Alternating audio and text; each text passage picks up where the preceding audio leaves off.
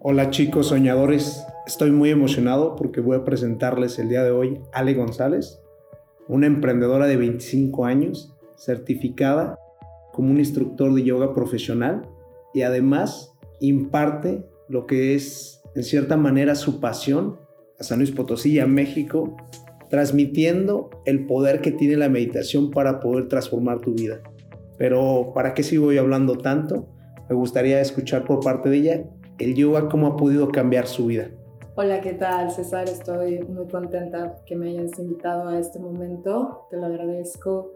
Muchas gracias. Y pues bueno, ya con esta introducción quiero platicar de una manera más profunda sobre lo que realmente viene la meditación y esta práctica a ayudarnos a cada uno de nosotros. Principalmente para poder entender el concepto de meditación yo en lo personal puedo compartir que fue a través del yoga que entendí lo que significaba en aquel entonces para mí meditar. Y tenía una concepción de ir a un lugar o estar en un lugar completamente cerrado, tranquilo y en silencio, donde realmente ahí yo iba a poder concentrarme y ahí iba a entender todo. Sin embargo, con el tiempo te das cuenta que todos los días el seguir practicando un método de meditación quizás puede traerte resultados rápidos o quizás nunca, porque realmente cada quien debe de encontrar una manera de, desarrollarse, porque meditar es estar en esa unión de conciencia de lo que realmente tú estás haciendo. Fue así donde con el yoga, a través de esta rama de la meditación, puedes entender que puedes encontrar esa tranquilidad, esa ecuanimidad, ese estado completo de ser tuyo, que donde es un espacio donde puedes entender el por qué estás aquí. Y es un espacio de silencio donde realmente todo hace, hace, pues bueno, hace real, hace real todo lo que existe.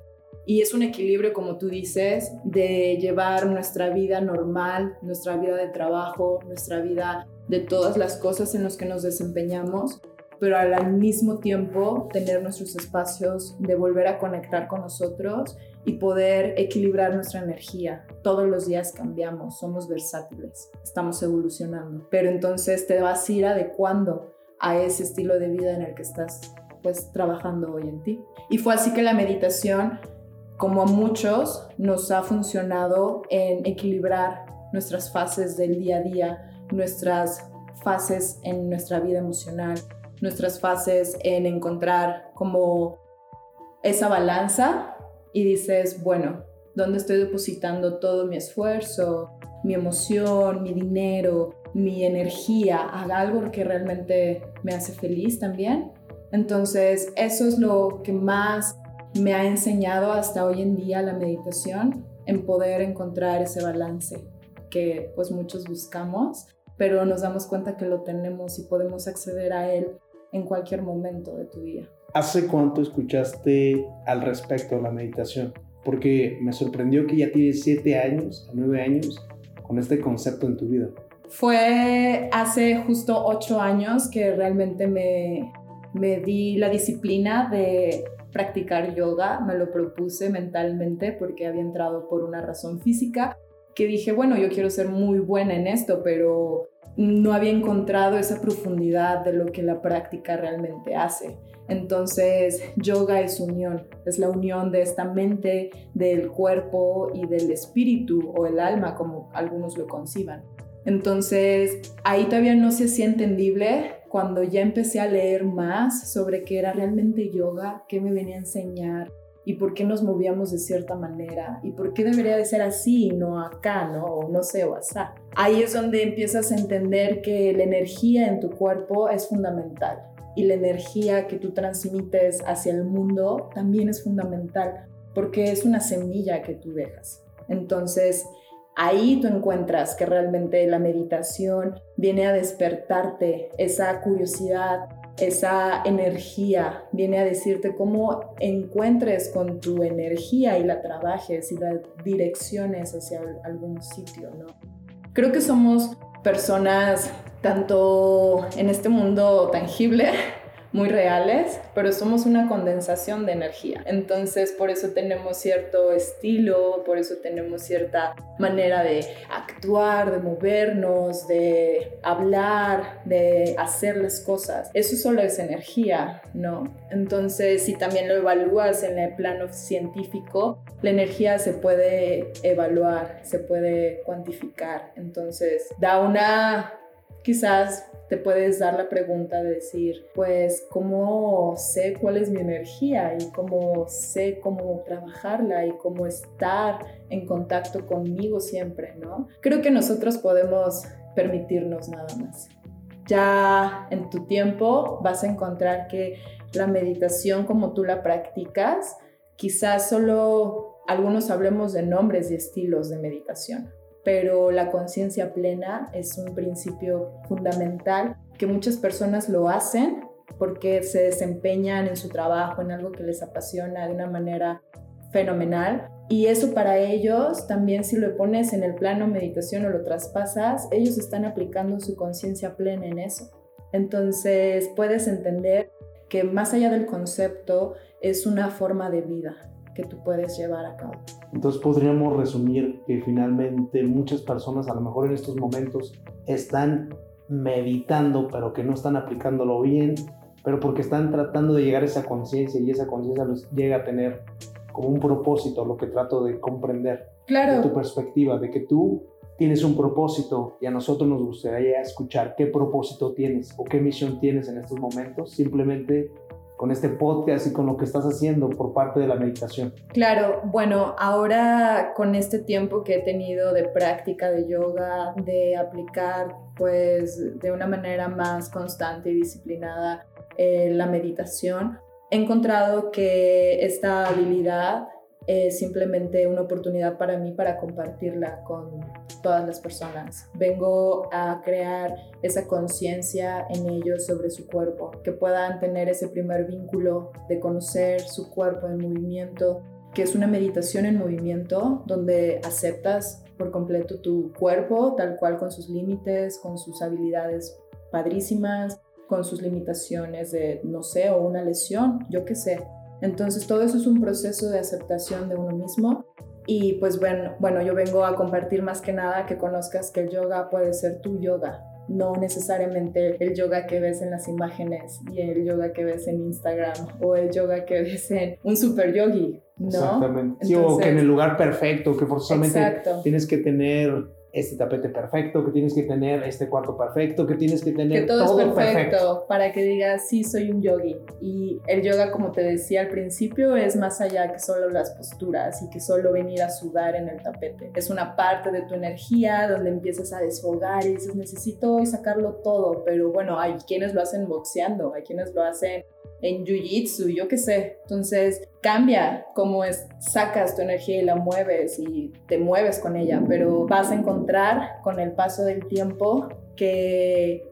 vienes tú a entenderte a ti mismo primero antes de fijarte como en, el proceso de los demás. Entonces, tú así te aplicas en ti y empiezas a ser mejor de lo que eras ayer y empiezas a invertir en tus conocimientos y empiezas a aprender lo que más te gusta y empiezas a ser práctico en eso y empiezas a desarrollar habilidades padrísimas en lo que hagas.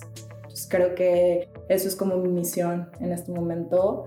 Me, me da mucho sentimiento de una manera muy bonita en que he compartido con personas y veo cómo pueden ellos seguir, aunque quizás ya no estemos juntos compartiendo clase, por ejemplo, pero ellos siguen practicando yoga donde están, ¿no? Entonces me dicen, ay, Ale, gracias, estuvo padrísimo, extraño tus clases, pero pues seguimos. Pero con que tú comprendas que tu yoga ya es para ti y tú sabes cómo hacerlo, cómo moverte, cómo corregirte, cómo entender que puedes hacer esto y que no, pues eso ya es, estás del otro lado en una conciencia corporal completa de ti. y ya sabes que hiciste un cambio, ¿no? Y que finalmente contribuiste con un pequeño granito de arena en este mundo por tanta cosa negativa. Simplemente en este tiempo de crisis, más que nada para mí mental, que estás creando entre, tanta negatividad algo muy positivo, que podamos llegar a esa conciencia. Eso es padrísimo, como decíamos, cada quien lo encuentra de diferentes maneras y de diferentes medios, porque realmente todo nos conecta. Yo soy mucho de la idea de que todas las religiones y todo este tipo de pues metodologías también te llevan a ese mismo punto de entender. ¿Tú crees en el destino entonces? Yo creo que todo es un perfecto tiempo y el destino está determinado por tiempo. Entonces creo que el tiempo puede ser muy relativo en base a lo que hoy hagas. Entonces hoy lo único que tenemos disponible es lo que hacemos hoy. Eso hoy va a determinar un destino en base a lo que hicimos hoy, porque todo es un hábito. Entonces, si lo vamos así como cuantificando, hay un promedio o una bastante probabilidad de que salga de cierta manera si tú continúas siendo de esa manera. ¿Me doy a entender? Sí, estoy tratando de comprender como el libro del poder de la hora. Claro. En el cual solamente menciona que no existe pasado ni presente, solamente existe el ahora. Esta franja de, tiempo que es lo que tenemos, porque ya ayer, nuestro día, ya se esfumó. O sea, ya no va a volver a regresar, no vamos a poder hacer nada sobre él. Lo vamos a recordar quizás, quizás no, pero pues qué estamos haciendo hoy que nos haga felices, que también nos haga como pues activos, de disfrutarlo, de hoy que estamos en un tiempo muy caótico y de muchos pensamientos de todo tipo, que es normal, todos lo tenemos, mm, encontrar dónde ponerlos y depositarlos, ¿no? Porque a veces digo, para que conservar algo es como tener un costal de papas que se está pudriendo en algún momento. ¿Y de qué vale la pena? O sea, ¿realmente lo quieres traer ahí todo el tiempo? Quizás tú eso lo contestes. Nada más. Nadie está para decir, deberías de. Exactamente. A nadie, a nadie le queda ese tema, creo yo. Pienso lo mismo. O sea, yo no soy nadie para criticar. Pues en la misma perspectiva digo, tú comparte todo lo tuyo porque todos queremos escuchar tu perspectiva porque finalmente tienes un concepto totalmente diferente que muy pocas personas conocen y que muchos quieren conocer. Así de sencillo. ¿Me podrías hablar más al respecto de la energía? Sí, claro, creo que... ¿Qué te apasiona? Yo sé que te apasiona la energía. Me apasiona en el punto que en el yoga se comparte como esa ese pulso, esa corriente de energía que está en todo tu cuerpo, porque si vas a la parte científica y lo conectas, tu cuerpo manda señales y pulsaciones eléctricas todo el tiempo. Está activo, es por eso que pueden medirnos en nuestra frecuencia eh, cardíaca, en nuestra frecuencia respiratoria, somos, somos eso, entonces es energía tal cual. Y muchos científicos se preguntan cómo es posible que nosotros, de, qué es lo que le da esa chispa de vida a nuestro cuerpo cuando nacemos, de dónde viene. Y pues bueno, si nos vamos un poquito como más en los mundos profundos sobre qué pasa con la energía, eh, yéndonos a la parte filosófica del yoga, te dice tú eres energía y tú solamente debes de entender tus canales todo, todo tu cablerío, por ejemplo, por decirlo así, cómo corre a través de tu cuerpo y cómo lo puedes percibir cuando tu cuerpo está herido, cuando está lastimado y lesionado. Ahí dices, órale, el cuerpo no ha sido tan importante hasta que sentí que ya me siento mal, ¿no? Exactamente, no era tan importante mi salud hasta que ya en estos momentos estoy enfermo. Exacto, o sea, ahí digo, ah, ok, órale, ya valoro el estar sano, poderme mover solo, yo qué sé, ¿no? Entonces, ya cuando ves ese acúmulo de energía en la meditación específicamente, yo comparto el Ashtanga Yoga, que es una metodología de un semidios que se llamó Patanjali, y él hablaba de estas ocho ramas de la meditación o esos ocho pasos para llegar al samadhi, a la iluminación. Esos ocho pasos viene una parte sobre el pranayama, y el pranayama viene del prana, que es energía. Si tú lo traduces al, del sánscrito a español, es energía. Entonces el prana es esa energía que está en el aire, que está en tu oxígeno, que tú estás llenándote de esa energía a todo tu cuerpo para que pueda vivir. Cuando haces esa conexión de a lo mejor, como decimos, su metodología y su forma de verlo, ese prana que corre a través de ti es energía y te dice a través de tu meditación y de entenderlo y activar a tu cuerpo y moverlo en la sana, en yoga, vas a empezar a entender que tu cuerpo simplemente es un canal por la cual la energía del todo pasa, lo transforma y después vuelve a salir. Estamos en ese ciclo continuo de transmutar energía. Y todo eso sucede a partir de los canales. Entonces, Tú tienes canales me quieres mencionar que también cuando me dijiste que una persona está lesionada, digamos, por ejemplo, que a mi mamá le duele la espalda, es porque alguno de sus canales está cerrado, o pongamos el ejemplo aún más brusco, que a mí me duele el hombro izquierdo, es porque posiblemente tengo un canal tapado y ese canal tapado sea por un proceso emocional o algún proceso de, finalmente, pues sí, de pensamientos, que esos pensamientos bloquean los canales. Totalmente, totalmente. Hay una parte, si vamos a, quiero simplificarlo lo más posible, para que no, porque empiezan a entrarnos, lo que menos queremos es entrar en este duda continua de toda la vida, ¿no? Del por qué, por qué me pasa esto a mí. Vamos a hacerlo sencillo en entender que cuando se muestra y lo sentimos, porque digo, a lo mejor tú ahorita actualmente tienes una pequeña dolencia en una parte y es normal. Yo también tengo una pequeña dolencia en una rodilla, por ejemplo. Entonces, te viene a traer a entender el por qué te está pasando esto y realmente por qué nos estamos permitiendo pasar por esto.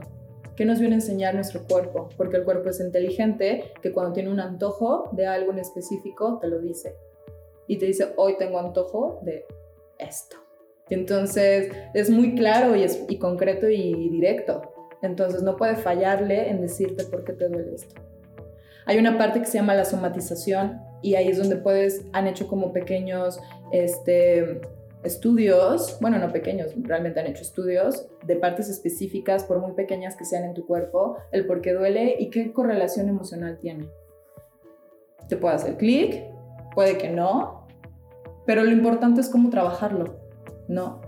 Ya sabes dónde está, ya sabes que te duele, ya sabes que no puedes cargar, yo no sé a lo mejor tu situación pero, ¿qué haces tú por esa situación mejore? Porque creo que lo podrías hacer, ¿no? ¿Qué haces tú para que no te vaya la espalda? Esos son el tipo de cuestionamientos que uno debe de hacer de sí mismo y volvemos a retomar la conciencia. ¿Qué hice yo para que me pasara esto? ¿Qué hice yo para sentirme así? ¿Por qué tuve que ser tan atrabancado en CrossFit y lesionarme? Eso es.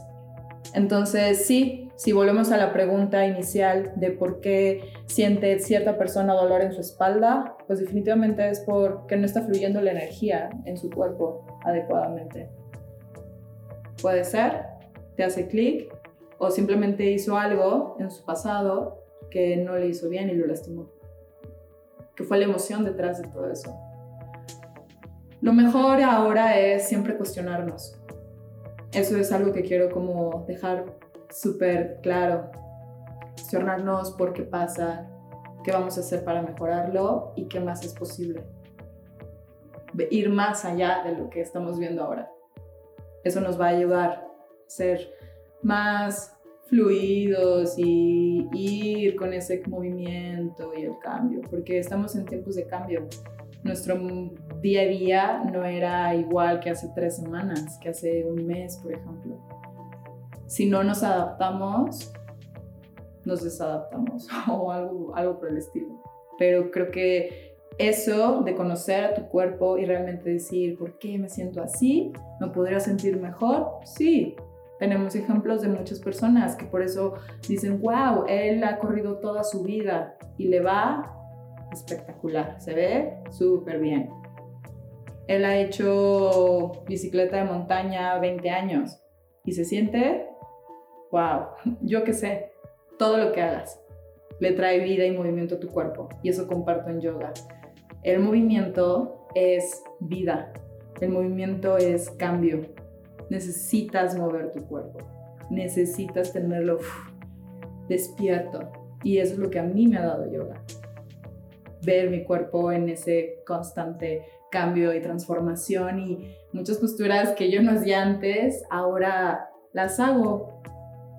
Constancia, tiempo, proceso, entendimiento. Eso es lo que te trae realmente yoga. Una rehabilitación muy padre que tú permites a ti mismo. Nadie más. Me parece excelente. Este, ¿te parece si cerramos este capítulo? Claro.